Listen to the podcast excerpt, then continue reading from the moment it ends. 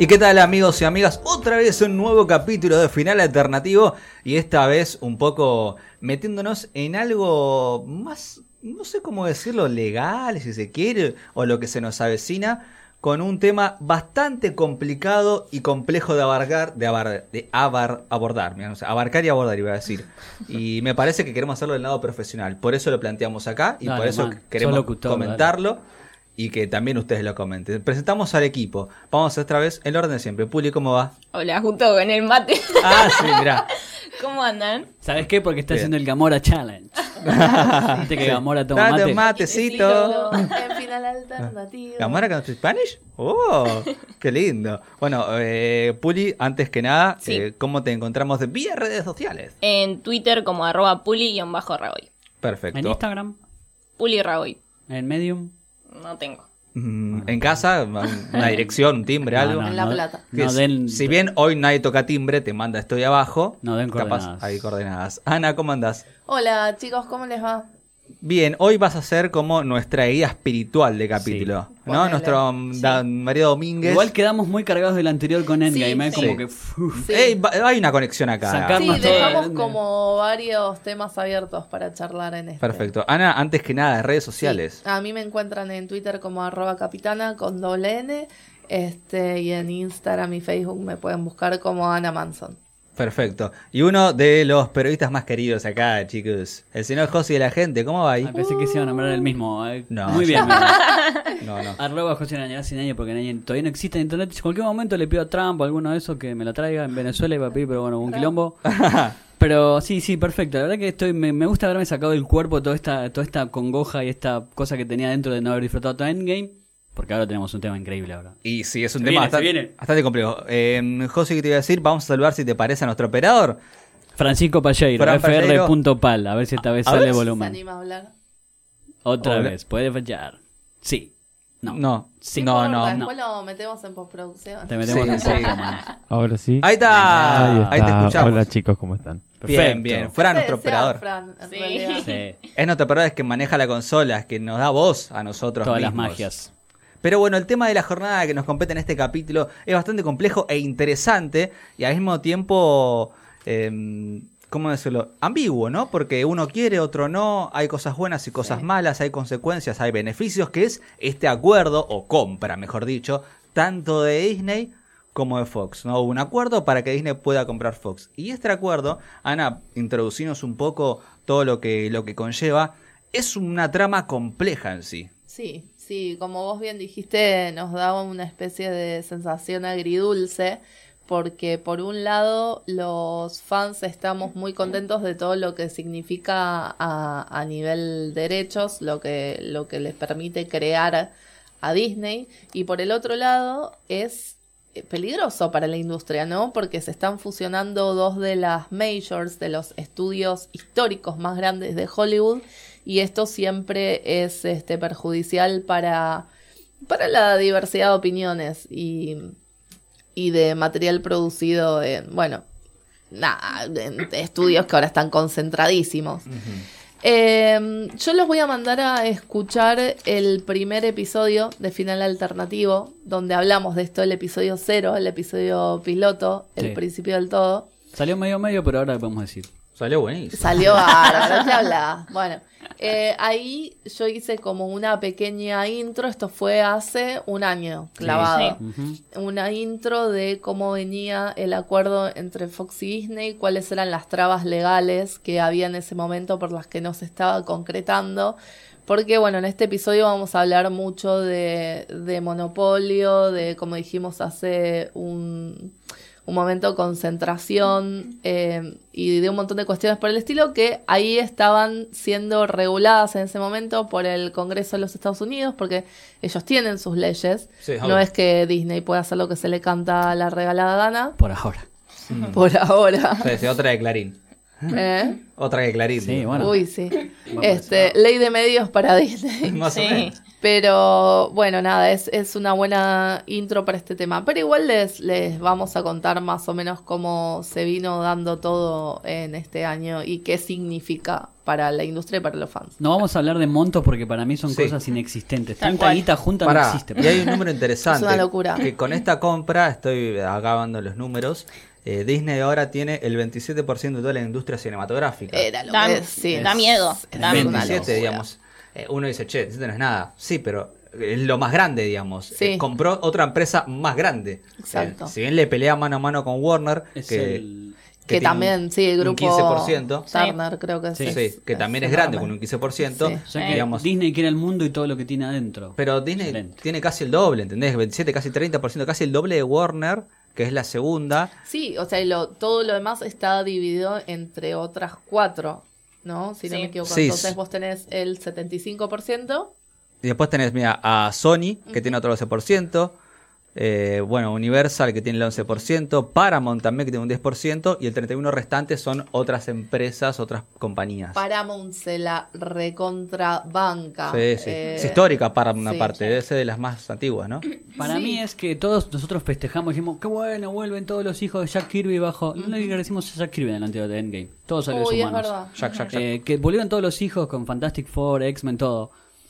Pero después, ¿qué va a pasar? No. ¿Se- ¿Viene la era del blockbuster y nada más? ¿No vamos a tener películas de mediano presupuesto? ¿De Es bajo presupuesto? No, o sea, yo entiendo eh, a, a los fans que están contentos con esta noticia, pero es raro festejar un monopolio. Sí. Que Sí. Yo no, yo no puedo ponerme de esa vereda jamás. Mm. Lo que jamás, pasa jamás. Es que Se apagan la- las voces de los directores. Estoy muy, muy. hay, hay una mirada, me parece, más de- del punto de vista fanático y no una mirada real, comercial, laboral que hay adentro. Sí, pierden Claro. muchos puestos de trabajo. Claro. Eh, me parece Aparte que... se pierde el encanto de, de tener diversidad. Yo tengo miedo posta que todo Creativa. sea, todo sea bajo la medida del ratón, todo PG-13, Sí. todo para, Bueno, para 13. Para que se den una idea, sí, creo que si hay algo que habla mucho de esta compra es que los Simpsons ahora le pertenecen a Disney. Mm. Sí. Mira, ¿querés repasar las franquicias grandes que tiene Fox? Sí, son, que ahora son... Encima tienen las que más guitas juntan hoy en día. Mira, Alien. Tremenda Dios. franquicia. Igual viene medio baqueteada alguien. Bueno, pero digamos, es histórica, tiene un público arrastrado de los 70, digamos, pu- puedes, una buena propuesta puede llegar a atrapar bastante. Ripley. Avatar, la película más recaudó en la historia del cine. nunca, Bueno, vi, nunca vi Avatar. Que ya habían, ah, mira, muy bien, que ya habían este como empezado un acuerdo, ¿no? Ya algo ahí había Sí. cuando Disney abrió su parque de Pandora, la, el universo de Avatar ¿Hay en un parque de Pandora?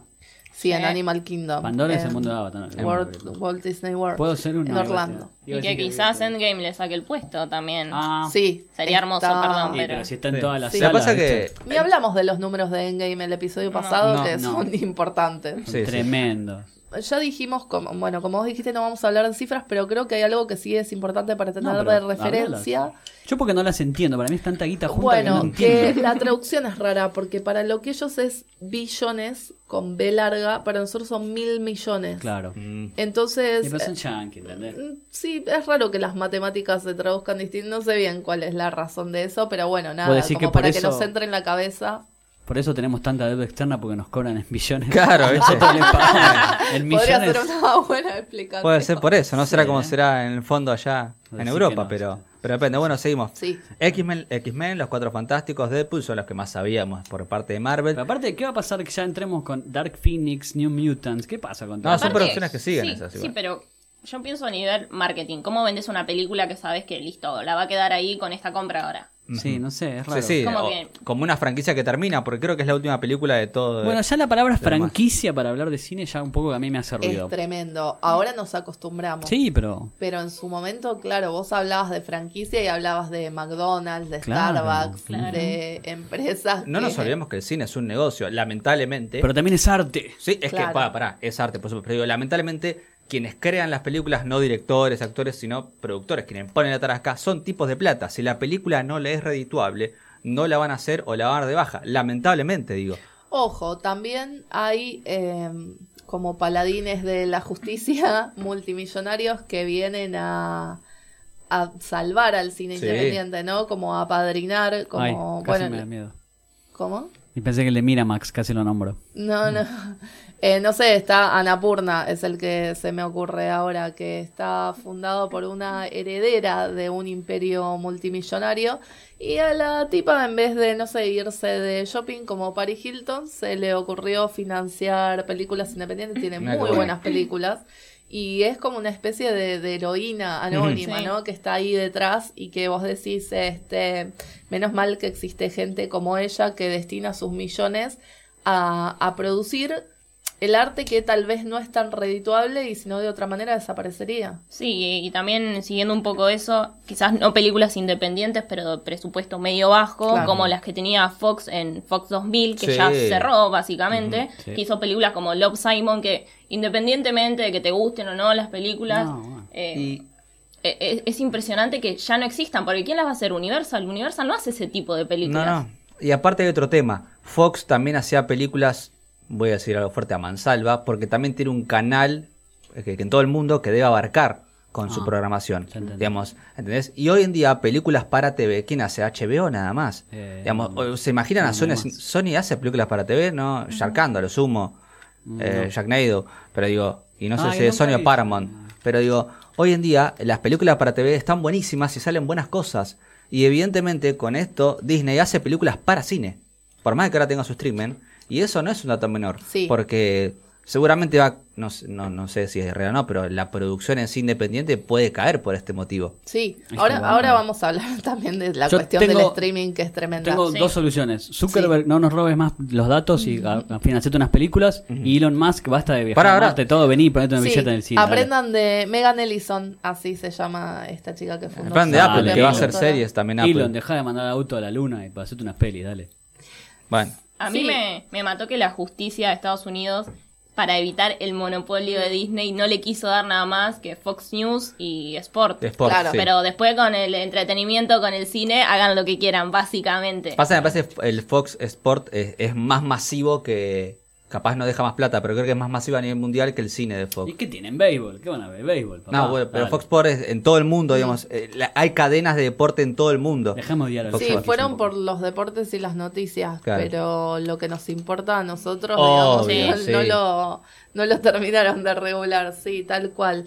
Este, no, pero acá también respecto a lo que decías vos, lo que es importante es que las, las industrias, en este caso, bueno, Disney, lo que están queriendo hacer es no arriesgar, jugar a lo seguro, ¿no? Y de ahí viene la franquicia. La franquicia es eh, algo que ya se sabe que funciona. Entonces, está muy buena la pregunta que planteó Josi de, ¿van a seguir habiendo películas standalone? Que ahora, bueno, ahora les decimos así, ¿no? Standalone, pero como películas que no tienen correlación con ninguna otra, eh, películas por el solo hecho de hacer películas, o el futuro del cine es eh, la franquicia, el, el universo interconectado. Porque es lo mismo que pasa con la reboot, con la remake, con Claro. el refrito, que como le quieras decir, que mm, agarrás algo que ya sabes que funciona y, y no te arriesgas a invertir en, en algo En nuevo. sí. Y En es- algo nuevo, nuevas voces, es, es todo un tema muy Sí. complejo. Sí, sí. Eh, pasa que yo apunto a lo mismo. Nosotros no tenemos cabeza de empresarios o empresarias. Todavía. Eh, No, igual en este sentido me parece que por ahí otro pequeño héroe que, bueno, no es, no es tan pequeño, pero me parece que no nos estamos dando cuenta de lo que está haciendo por el cine independiente y esto es medio polémico lo que voy a decir, pero es Netflix. sí, sí. Es tremendo, chan, chan, chan. Que Hace mucho que no lo nombramos a Hace Netflix. mucho, Sí, es verdad. Sí, Me gusta, chicos, raro. sí, me gusta En la primera temporada lo nombramos en todos los episodios. Maldita N. Mal. Eh, pero no, en este sentido me parece que mm, ellos también le están dedicando, al igual que estos pequeños estudios, Sí. le están dedicando mucho presupuesto a producciones independientes, otras voces, le están dando oportunidad a... Por obligación igual. Puede ser. Porque, no, Puede eh, ser, pero también porque no responden a las mismas leyes de mercado. no, obvio. Sí, cuando divulgue los números Netflix será un día hermoso, ¿eh? porque nunca sabemos qué número de gente vio una película. Hashtag turbio. Sí. Sí. Sí, no, pero digo, además digo por revelación porque Netflix, recuerden que nació como una plataforma con contenido de otras productoras. Sí. Ahora que esas otras productoras están independizando, digo, Disney haciendo su propio Disney, Warner va a hacer Warner Media, y ahí va a estar el quilombo con Friends, por ejemplo. Digamos, entonces, Netflix tomó una decisión de, bueno, hagamos 18.000 películas y 18.000 series porque el día de mañana, digamos, como supongo que un protocolo de aguantar lo que venga, de respaldo, no podemos quedar con solo con contenido propio. ¿No vieron que siempre está la queja No de va a que... pasar. A mí me encanta Netflix, pero digo, ¿no? está la queja de que hace series y películas horribles, a veces Sí. dicen. No, Eh. sí, aparte Eh. no es porque son buenos tampoco, obvio. Pero ganan por, también por cantidad. Es Bueno. que, es que va- están haciendo eso, están haciendo por cantidad para que el día de mañana, cuando tengan quilombos legales, porque Disney ya le está sacando todo, Por kilo. Warner cuando le saque Friends y todo lo demás, va a haber un, eh, se, va, a- se le va a ver mucho contenido y demás.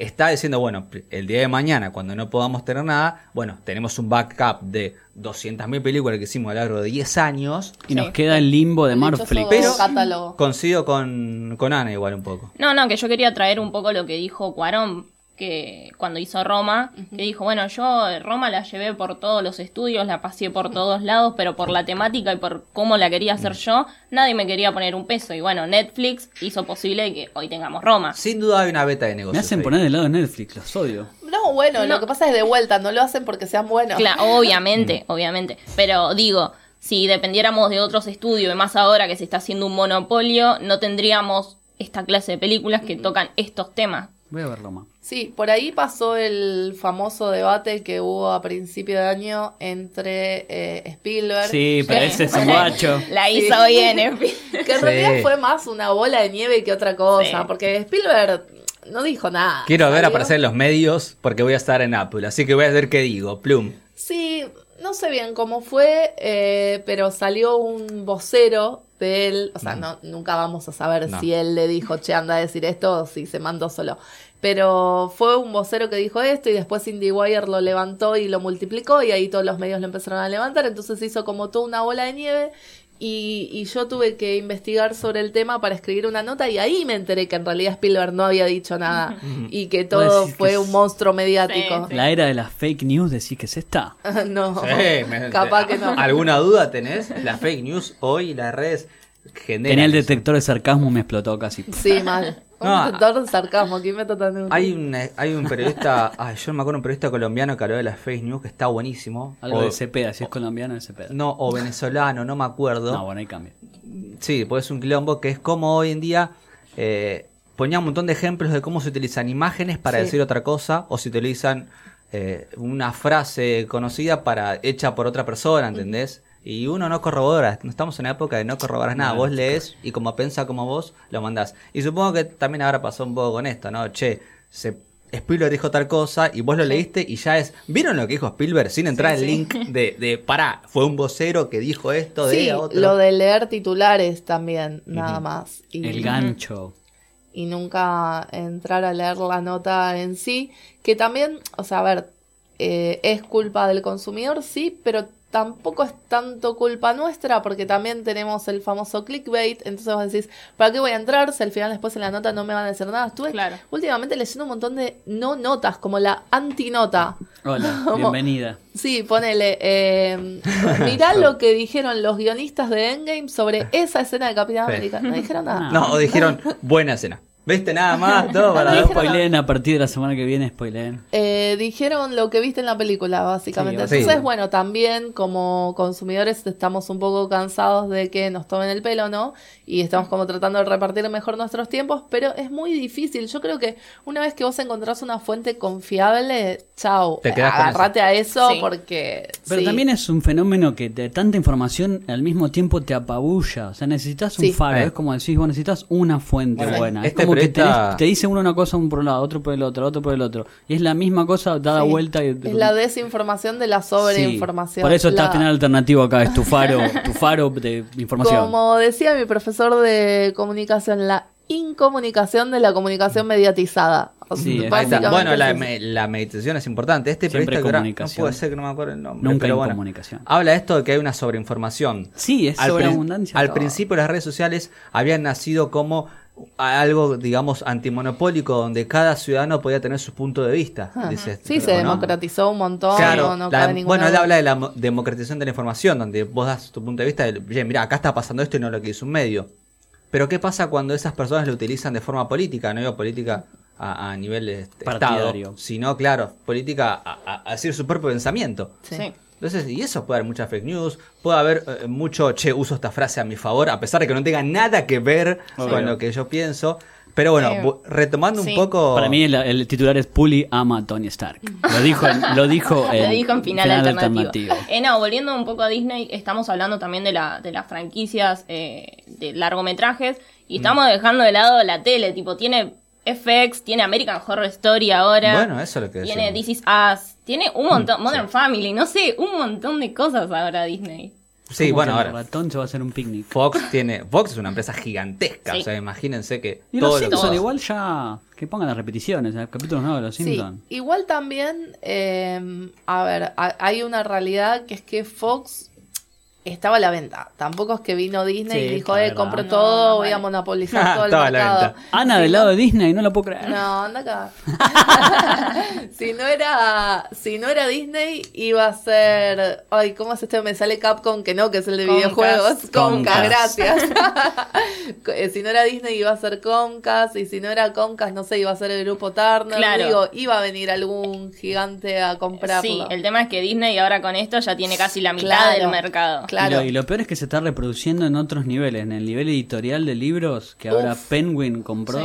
todo. ¿Qué Tremendo. compró? ¿Cómo se llama? Penguin compró Salamandra, Salamandra. que para que se den una idea, es la editorial que tiene los derechos de Harry Potter en español. Mm. O sea, Tremendo. todo lo que es libros de Harry Potter, no solo en España, sino en toda Latinoamérica, en todo eh, el habla español, Está todo abajo. lo, tiene, lo tenía Salamandra y ahora lo tiene Penguin Random House, que ahí es como un duopolio, ponele, porque son dos grupos enormes eh, que controlan todo, que son Penguin Random House y Planeta. Tiene, pasa lo mismo. A nivel editorial es un paralelismo, me parece que cuando escuchamos la noticia ayer o antes de ayer, eh, la semana pasada, fue tremendo porque dijimos, epa, pará, está pasando lo mismo con el mundo editorial que está pasando con el de la producción audiovisual. Y, y si bien esto es en, en idioma español, es lo que nos importa a nosotros, ¿no? De vuelta. Sí. Y bueno, ponele, Salamandra, a pesar de tener los derechos de Harry Potter, era una editorial chica, era una editorial independiente que la pegó con, Sí, con esto. Era una editorial que tenía una docena de personas trabajando en España, nada más, no era un gran grupo.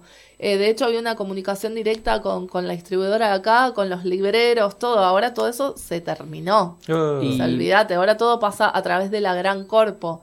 eh, que Y- incluso te dicen, no te abrimos una cuenta si no sos una cadena. Claro. es- Entonces es tremendo. Bueno, esa es otra de las cosas que pueden marcar. Pasa lo mismo con Disney y el precio de las entradas de Avengers Endgame, no lo nombramos. Que dijeron, esto va a valer tanto. Y bueno, te podés quejar porque no te podés quejar, lo tenés que pagar. Como fan lo vas a pagar, pero pasa lo mismo con los libros. El libro va a valer tanto, lo pagas o, o sí o no. O sea, eso- esas cosas también son muy preocupantes. El monopolio de decidir por vos todo, más allá de los contenidos, digo, el precio. Mira, también hay que entender que un poco la forma de consumo de cine y series ha cambiado a nivel Sí, mundial. pirateemos todo. Eh, sí, sí, de manera legal, de manera legal y legal también. Hoy en día, eh, La cl- clásica pregunta, Mirá. ¿está en Netflix? Si no, no lo miro. Es como, dale. hoy escu- Ay, Dios, cómo odio Planero. esa pregunta. Netflix, escuchaba algo muy interesante que, que dijo Darín una vez en una entrevista. ¿Quién? Que Darín, uy, Da- ¿Quién te perdón, llama? no sé qué es esto. Me Bueno. están llamando. Puede fallar, chicos. Siga, siga. Eh, perdón. Eh, Darín que dijo una entrevista. Tantos años de locutor al divino voto. Es que yo lo tengo. Ah, se me. Listo. Eh, que decía sobre el tema de streaming, ¿no? Posta. Esto que si yo trabajo en Disney, te echo. Perdón. Darín en un momento había hecho una entrevista chicos. muy piola en cuanto a películas y series. Es que a veces la gente prefiere estar en una cadena que en otra a pesar de la misma visibilidad, ¿no? Si yo, él hablaba de una serie argentina, por ejemplo, ¿no? Si vos querés, te dicen, che, mirá, vas a estar en eh, telefe.com, ponele. Sí. Y vas a tener, no sé, mil, mil views. Sí. Y si te digo, che, o vas a estar en Netflix con mil views también. No, ¿Por qué Netflix. elegís Netflix? Si tenés la misma cantidad de visitas. O sea, también hay una hay monopolio en ese sentido. ¿Nuestro? Puede Sí. ser. Por eso, porque somos cómodos. Nos gusta que nos den las cosas en la mano. Somos planeros, chicos, digámoslo. Volviendo de nuevo un poco a Disney, a mí me sorprende lo rápido que se consolidó todo. Creo que Mm. empezó en el 2006, compró Pixar, después tres años después Marvel, después en el 2012 Lucasfilm, ahora Sí. Fox. Es como muy demasiado rápido. Decir que hay cierto. una conspiración ahí. Ah, este ya está. ¿Los Y- reptiloides? Mm, No, ser. y también lo comparo un poco con, con la historia de Walt, que digo, era un tipo que iba por la vida vendiendo sus dibujos y creó esto que estamos hablando de monopolio de entretenimiento más grande que hay hoy en día. Y empezó todo con un tipo que iba a la puerta vendiendo su dibujo. O sea, me, me parece muy loco pensarlo de esa manera. No sabía esa historia que Walt Disney iba por los vendiendo cosas. Vos decís que ahora Walt Disney diría, no, No chicos, así, pero... no, no, no, por favor no compren todo esto. No. Mentira, Walt sabe cómo meter Me, toda me la billete refiero en el a, bolsillo. a- a cómo surgió todo y verlo hoy en día con este monopolio inmenso. Igual Walt lo que tenía era que siempre diversificaba, ¿no? Como que te Le gustaba mucho el arte también, era muy... Sí. todas la- todas las innovaciones artísticas en las películas son increíbles. Tal cual, es que era visionario en todo sentido. Y era Sí. visionario. ¿Por qué estoy hablando bien de Walt Disney? ¿Qué Ah, está pasando? ¿viste? ¿Es el endgame pero este? Era, pero era visionario, acá un paralelismo con esta mujer que hablábamos más temprano, Megan Ellison. Eh, en, ese, en esa misma línea, como arriesgo plata Ah, y no me importa, o sea, siempre todos le, le aconsejaban en contra. Ponele, tenía por ahí a su hermano Roy y a su mujer diciéndole, che, Walt, pero onda, estás eh, poniendo en la línea el trabajo de un montón de gente que depende de esto. Sí. Y él, no, pero esto es el futuro. Entonces el tipo te marcaba para dónde ir y, y arriesgaba todo y él sabía que le iba a ir bien. Entonces eh, no le importaba como tomar estos riesgos. Y, y me parece que en ese sentido es muy diferente a lo que está pasando hoy en día con, con Disney y con todas las demás, por esto que ya hablamos más temprano. ¿no? Me las acaba de llamar, eh, Disney va a poner plata acá, así que nos encanta la compra Sí, que hiciste. Disney. Qué excelente cómo adquiriste Fox. Adoptame, la. ¿Cuándo vas a comprar Warner también, por favor? Compra todo, ya fue. Bueno, Pero no sé, para mí es muy raro esto que te, te esté todo bajo el mismo paraguas. No sé, ¿qué va a pasar con la post-endgame? ¿Qué va a pasar? Ya podemos hablar con spoiler, total, ya lo hicimos muchas veces. Sí, igual como... Con Marflix, ¿qué va a pasar con Marflix? Eh, Marflix, ahí hay otro quilombo de, de derechos. Primero, lo de Endgame. Me parece que, como decíamos en el episodio anterior, necesitamos descansar un poco de tanta manija. Eh, por lo menos los que somos muy, muy fans. Y con respecto a Marflix, no pueden, según tengo entendido, usar los derechos de los personajes que tenía Netflix en Marvel durante dos años. hasta el 2020, digamos, más sí, o menos. eh, más o menos. Con lo cual nos podemos ir olvidando ya de Charlie. Sí, de Charlie Cox, de Vincent Que es el único que nos D'Onofrio. importa. No, Vincent decir la verdad, chicos. El Kingpin. Tal cual. Este, de que Bueno, se incorpore. también, te miro. una Sí, a mí me encanta. Yo me dan la De que se incorpore Daredevil al universo cinematográfico de Marvel, todo eso quedó como relegado a, eh, bueno, el limbo de los quilombos legales. Sí, y, igual, a ver, si es acá dos años, el, el MS la próxima fase del MCU va a ser planteada 10 años más o Pero no ocho, empieza ahora no sé. el mes que viene con Far From Home. No, esa va a ser parte de este universo, Ah. por la que había leído. Es como el epílogo. Fase. Claro, de hecho, la, fase 4 Sí, del sí, está. MCU todavía no se anunció oficialmente. Ah, ¿no era esta? No, esta ah, es el no, final no. de la 3. La 3, ¿no? Bueno, pero esta nueva etapa, si se quiere, ¿no? La nueva etapa no se presentó. Si bien se No, confirmaron No películas. se presentó. Lo que se presentó fue. Disney Plus, Ah, sí. Que fue el, el super lanzamiento de la plataforma de streaming de Me Disney. emocioné. Que también lo habíamos adelantado en el primer episodio, en el episodio cero de Final Alternativo, que iba a pasar esto. Y mm, efectivamente pasó, no esperaron ni mm, un mes de, la, de que, se concretó, que se concretó la compra, que ya estaban anunciando todos estos nuevos productos eh, que van a tener en la plataforma de, de Disney. Y ahí entran Wanda, Visión, todos Sí. esos. Sí, o sea, además de. Eh, pasearse cual pavos reales desplegando la cola con todos los productos que acaban de adquirir de, de Fox. También anunciaron un montón de contenido nuevo, original de Disney. Pero bueno, de vuelta, original hasta cierto punto, porque Claro. son todos productos que ya se sabe que funcionan. Y Sí. Shield y todos esos, ¿dónde se emitían? ¿Dónde? ¿No eran? Agents of Shield E sí pertenece al universo cinematográfico de Sí, Marvel. es de- al Igual es el que- peor de todo, dejar, quédatelo. No, no, no, no, no te lo permito. Eso ya no, no sé, no sé. Agents of Shield es maravillosa, Más chicos. personal. Cada vez que puedo la recomiendo, por favor véanla. Es increíble lo que hacen con las migajas del MCU. Siento que vuelvo a ser Oh. Johanna. Tres letras. M-E-H. Me. Buah. Mm, Este, es increíble todo lo que hacen con los restos del universo cinematográfico de Marvel y con tan poco presupuesto, digamos, o sea, con un presupuesto Sí. de producción televisiva. Eh, hacen la verdad que una serie increíble que fue criticada por tener eh, temporadas muy largas Y, Acá mismo en este podcast lo hicimos. Sí, Sí, sí, y sí. como dijimos, ya aprendieron de eso. También hacen dos arcos por temporada. Entonces, Peggy. bueno, pues. ¿Eh? Peggy, vuelve eh, Peggy. Y pero ahora ya seguramente está- Vuelve en versión animada. Pues ya está casada, dejala vivir. A ver, Agent Carter también puede volver, al igual que Agents of Shield, eh, queda dentro de este acuerdo. Y confirmaron, sí, como dijo Nico, que vuelve en una versión What if. animada. Ah. Ajá. Uy, los What If van a Sí. ser Van a hacer mundos una- ya confirmaron la primera que va a ser qué pasaría si Peggy Carter eh, hubiese sido la Capitana América, digamos. Uy, ¿no? es bueno. si hubiera Bueno. tomado ella el suero, suero. en lugar de Steve. Y Steve Debe creo que tendría un exotraje diseñado por Howard Starr. Pero era enano en el MCU. No, está bien, pero tiene un traje. Un traje tipo ¿Qué Iron? Man. Iron Man tampoco es musculoso que digamos. Ah. Oh, y también No, ¿cómo la, la serie de Loki que mencionamos Sí, en Loki. el capítulo Sí, Yo lo que quiero saber es en versiones animadas si van a tener más voces. Eso me interesaría saber. Ay, Ah, sé. estaría buenísimo. Estaría bueno que los porque imagino que el presupuesto no va a ser barato para que eh, no sé, Chris Evans cobre para hacer la No, voz no de- creo, no creo. Sí, van a tener las mismas voces. voces. ¿Posta? Sé que Peggy sí, pero no sabía O sea si que Chris nunca Evans. hashtag soltar esto no vamos a No, seguir no soltar. forever. No, está bien. Es mismo universo.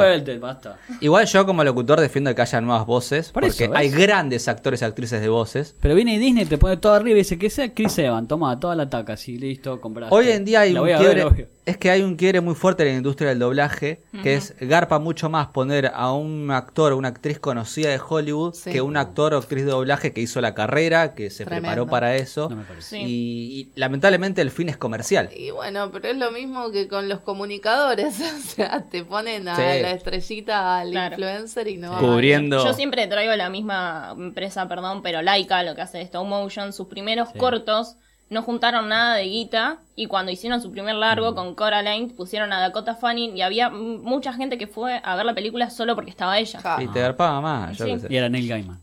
Es que bueno, insisto, además, eh, ponele vos, imagínate que, no sé, Chris Evans le Sí. dice que no a Disney. De House of America. ¿Dónde se va a trabajar? O sea, Eh, sí, ¿Vos decís que no tiene carrera? Uh, fuerte lo que acaba de decir Capitana, ¿eh? No, que Seba no tiene mío, carrera. No, no. Ya estamos hablando de fake news. ¿Dónde se va a trabajar? ¿Dónde va a trabajar? A lo que me refiero es, si Disney tiene tanta concentración, ¿dónde se va a trabajar? Ah. ¿A Lucasfilm? No. ¿Se va a trabajar Warner. a...?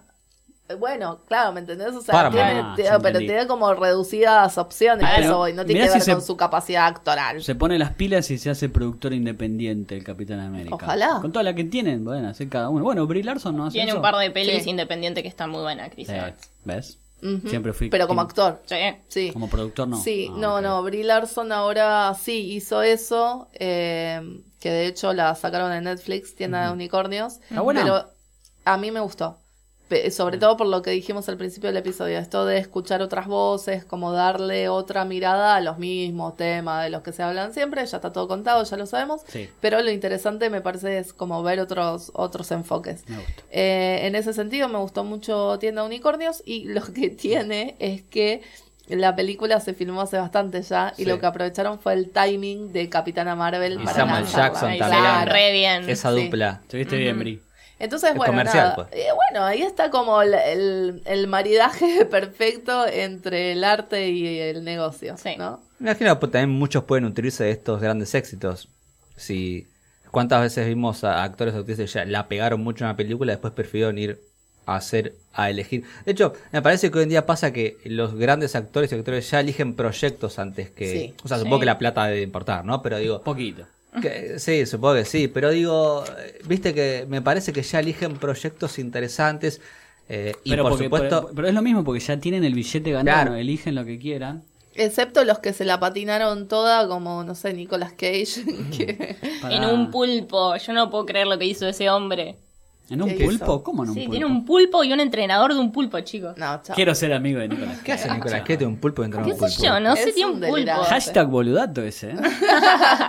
Es- La Entrenado reina pulpo de los cumple el mismo rol que psicólogo de perros. O sea, cumple el mismo rol y que no se entiende La nada. reina de Por los favor, boludos. después hay un artículo que dice en todo lo que gastó la guita Nicolas Cage es buenísimo. ¿Lo hiciste vos? No. Ah, ¿Vos claro. habrías gastado guita en algo de eso? Sí, Porque capaz sí. de una casa, bueno, está bien. Yo también quisiera tener mi, mi casa, Obvio. mi hogar. Pero si me haces un pulpo, digo, bueno, me parece Igual que- solo Nicolas Bueno. Cage puede hacer eso, Sí. claramente. Porque De es Nicolas hecho- Cage. Pero, pero para, entonces te lo llevo. ¿Y Nicolas Cage trabajaría para Disney sabiendo todo lo que tiene detrás? Sí, Disney- pero ¿por qué? Y porque viste que ahora Disney es todo muy vanilla, ¿entendés? Es todo muy PG-13. Es que, como- mm, que yo Siempre vuelo, así igual. sí, vuelvo a Ese es mi miedo, chicos. Ahora. Deadpool, que no va a hacer más chistes locos? No, no, Deadpool para mí ya se asentó y no lo, Sí. no lo sacás de ahí. Sí, pero es Disney, pa. No, está bien, pero hay otra cosa que también nos preguntamos es si los departamentos de Fox, que ahora Ah, son de verdad. Disney, van a seguir en su lugar. No sé. eso Esa es una pregunta interesante. Eh, no lo sabe ni la gente de acá, porque mm, la gente que trabaja en Disney y Fox, esa es otra parte del, del acuerdo de la que no estamos viendo las ramificaciones. Ni siquiera ellos saben si van a conservar el laburo, porque No. No. no es que van a echar a la gente de Fox nada más. La gente de Disney también está en riesgo. Pues si vos tenés a la, la persona que ocupa el mismo cargo, que, ocupa, que ocupaba dos cargos distintos y ahora es uno solo, bueno, lo tenés que, que Sí. repartir entre los dos. Sí. Mira, acá hay un artículo que dice que más o menos Disney, Disney absorberá 15.000 empleados de Fox. Una Mu- locura. en todo el mundo. Exactamente. Es una locura. Eh, entonces, digamos, como decís vos, Ana, hay un, voy a tener un puesto, no sé, jefe de marketing en televisión, en Fox. También tiene que haber una Disney. ¿Qué pasa cuando se unan? Claro. Alguien de los dos, lamentablemente, o va a tener que ir a otro lado, u otro rol, Sí. o lamentablemente... Bueno, eso, eso también está pasando mucho. Se, se compara la compra de Fox con lo que fue Pixar. Y estamos hablando de Pixar que tiene un edificio en Claro. San Francisco. Y estamos hablando en Fox que tiene sedes en un montón de lugares con miles de trabajadores. Sí, lo que siempre, lo que yo siempre traté de lo que leía de parte de Disney, digamos, eh, que decía gente de ahí era, bueno, va a seguir todo igual, nada más que va a cambiar de dueño. Y yo no sé si están así. La verdad que nosotros no estamos muchos en el mundo de las finanzas y negocios, lo que significa comprar una empresa a nivel recursos humanos, ¿no? Digamos, no, no es nuestro palo directamente. No, pero, es que imagino que, no es tan así de tipo, de ah, es- no, nada más. Ni ¿no? siquiera internamente se sabe. Claro, O sea, y no más- se sabe lo que va a pasar. Es que es, yo pienso, ¿hubo una compra tan grande en el mundo así? Sí, Eh. como a ver ahí, lo que pasa es que como no son del mundo del entretenimiento, nosotros no nos, Ah, no claro, nos enteramos. Tipo telecomunicación. a Balotelli o a Messi alguna vez. No, no, Eh, bueno. Más o menos. Pero digo, empresas. No, esto pasa todo el tiempo. Pasa que, bueno, esto está, está en el ojo público y, y en nuestro radar. Claro, eso es lo que pasa. Imagino que McDonald's algo habrá comprado que no sea McDonald's, ¿no? O. Coca, por ejemplo, debe tener un La montón de. historia de McDonald's super turbia. Ay, no vi esa película. Pero no sé, a mí me preocupa eso, posta, yo estoy preocupado de que el mundo sea todo del ratón y que no vea nada más una puteada nunca más en mi vida. Me muero. Para mí. Pero mm, va más allá de, de, de a ver si Deadpool putea o no. No, no, no hablo de eso, Eh, hablo más allá, digo, las- se apagan las voces, chicos, estoy muy, Claro. muy político. Sí, es, es horrible. Yo me pongo en ese lado porque es a lo que yo quiero aspirar en un futuro y es horrible pensar eso. Me siento un Dothraki llegando con mi espada y se me apaga en el medio. Bueno, Sí, sí, tiene esa consecuencia de que sabemos que Disney apunta para un lado. ¿Qué pasa con los proyectos que no apuntan para ese lado? es que, como decíamos hace un ratito, si vos te pones a ver todos los anuncios de eh, Disney Plus, es más de lo mismo. Sí. No es que hay Sí. algún producto nuevo, es todo como una continuación de las... Hay, hay productos de Star Wars, va a haber una serie de Mandalorian, eh, Ah, igual va a haber otra ver. serie Sí. de... Sí, no, no, está... A ver, no... Obviamente que eh, probablemente las vamos a ver, no Claro. es que... No es que estamos criticando eso, pero No, no, está sé, bueno sé, sí, sí. está bueno mantener como un pensamiento no del todo Feliz. claro, De- como decíamos al principio del episodio, ¿viste? O sea, pensar también en cuáles son las ramificaciones de esto para, para la industria, para la pluralidad de voces y para la gente que se queda sin laburo y para un montón de cosas más allá de que estemos re felices de todo el- de la serie nueva de Star Wars y de que los X-Men se van a juntar con los Avengers Sí. y etcétera, etcétera. Eh, pero bueno, sí, hay otra serie de, de Star Wars que es de que va a estar Diego Luna, Sí. eh, haciendo el personaje que hizo One. en, en Rogue One. Va a haber, como ya dijimos más temprano, series de Loki, de One Day de Visión, de Bucky y de Falcon. Sí, y de Falcon que no ahora. Claro. y bueno no y no sabemos. Bucky Falcon, sabemos. el título ya está. Claro. Dice Bucky Falcon. O sea, Pero es Falcon. Disney, lo puede cambiar así. Ah, bueno, pero cuando presentaron Disney Plus, el título decía va, va, va, Bucky Sí, Falcon. hasta una remake de La Dama del Vagabundo. sí Sí. el Live live action. action, Live action. sí. Entonces, no sé, todo eso me hace mucho ruido. Que bueno, el Rey León también es de esto, sí, de Disney, ¿no? Y claro. Sí, es obvio. Sí, sí. Sí, sí. Como nunca vi el Rey León. A mí también me da mucho miedo For- Fox Searchlight, que hace películas espectaculares y que muchas fueron tuvieron Oscar y hasta ahora en teoría la van a mantener, pero no es una de las prioridades de Disney. Claro. Y da miedo. da miedo pensar que pueden llegar a cerrar ese estudio que nos dio muchísimas películas. Y nada, lo pienso y es horrible. Aparte, por crossover tipo Alien entrando al MCU, ¿entendés? Sería bueno. Ahí ya sé. Un desbarate Un cualquiera. tipo Un- Ready Player One que te habían metido en todo. O, o como la Zoe, Zoe, que es la de eh, Guardianes de la Galaxia Gamora, que se ve ella misma en Avatar, ¿viste? Cuando Ah, tipo es Iron, buena. Spider-Man señalándose. ¿Vos sos vos? ¿Soy yo? Sería buena. eso. No, no, me parece que tiene que ver también como lo que siempre marcó Puli recién apenas comenzamos, la prioridad también de actuación, digamos, nunca olvidemos que el cine es un arte o la actuación en sí es un arte y cuando se cae una rama del arte en sí, eh, Es triste. eh, sí, porque supongo que no hay una forma de hacer películas, ¿no? Digamos, eh, No, no, no hay una, por supuesto. No hay. y eso es lo lindo. Sí. Y si lamentablemente Disney... Nos el- quedó medio sombrío todo, pero bueno, chicos, No, es no, así. Sí, estamos re. Pero bueno, es que nosotros apostamos siempre desde Yo acá, siempre apostamos a la diversidad, de ver más allá, de buscarte el final alternativo de todo. Bien. chicos. Lo positivo, si se quiere, es que el 73% de la industria no es de Disney, si se quiere, por ahora. Eso Y, es pero lo... viene Avengers y te copa todas las salas. ¿Qué haces? Sin ir más lejos, eso está pasando en, en las salas argentinas Por eso. y está pasando en las salas de todo el mundo. Avengers está copando el setenta y pico por ciento de, de las pantallas. Y eh, nada, y debería haber una cuota. De hecho, creo que in- incluso hay una ley que no se está respetando. En Argentina sí no se está respetando, pero bueno. Claro, y también eh, la gente responsable de- del marketing, incluso los creadores de la película, están aprovechando esto, ¿no? De, de la, la cultura del spoiler y toda la, la cosa de anda a verlo antes de que te la arruinen, para vender entradas en la primera semana. Entonces ha- hay una hay un interés comercial ahí. No es que solamente hay cuídate porque queremos que la disfrutes. No, es cuídate y anda a comprar la entrada la primera semana sin descuento. Igual queremos hacer algo con la cultura del spoiler. Tal vez si lo pensamos, lo hacemos. No sé, estamos ahí viendo. Puede en, otro, ser. en otro episodio. Para- es que sí, para mí son dos. El spoiler eh, hay que tener dos, eh, dos cuerpos eh, análisis diferentes en cine y en series, no es lo Ay, mismo. asusté Es cierto. cuerpos. Es cierto. No, no, no, no porque el No, acceso. y ahora- el streaming, claro. Claro, eso, ahora le sumamos el streaming. Claro, pero incluso el acceso a vos tener una imagen de algo que querés poner, que querés spoilear, eso es un HDP. No, es, es más fácil acceder a un capítulo de televisión Sí, que a una escena de un cine. Sí. ¿Entendés? Sí, es como Sí. dice Ana, es como que te está ya en- entre todos nosotros pensar, no digas que pasó esto porque te, un poco te arruina, es verdad. Hay que también analizar el spoiler de por sí. Yo una vez me puse a debatir porque había hecho Lo en, dejamos para la siguiente. en Twitter algo de eso, pero, pero sí, a ver, en general. Me parece que, bueno, en fin, el miedo que acá hablamos un poco del lado B de lo que fue la compra de, de Disney adquiriendo Fox. Me parece que no está tan bueno. Ojo, si me quieres Eh. comprar el ratón de Biker, vení a adoptame. Sí, No supongo que debe tener cosas buenas también. Pero bueno, No todo se lo que es. depriman, como- ahora terminan de escuchar este episodio y se van a ver los Guardianes Sí. de la Galaxia. Sí, sí. a- aparte, a ver, querramos o no, Disney hace cosas piolas.